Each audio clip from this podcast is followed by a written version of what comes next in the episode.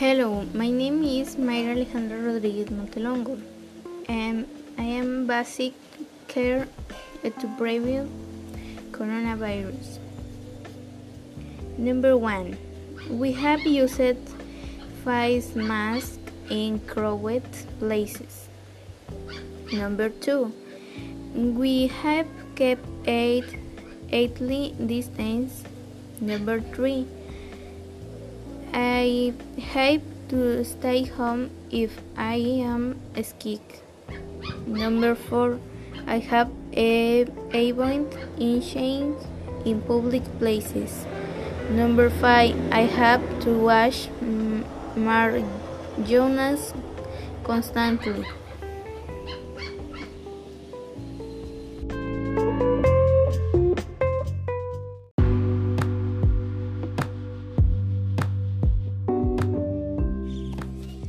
Like and preference.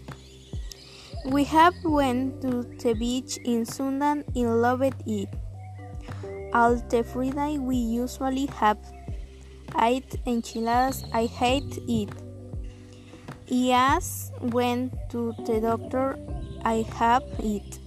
My dad has dropped all four horse and I love it. We usually have went to the ranch all the Sunday I live if my mom and I have planted roses. I has played when in my dog. I enjoy it. I have hated quarantine. I usually carried my new pill. I have it.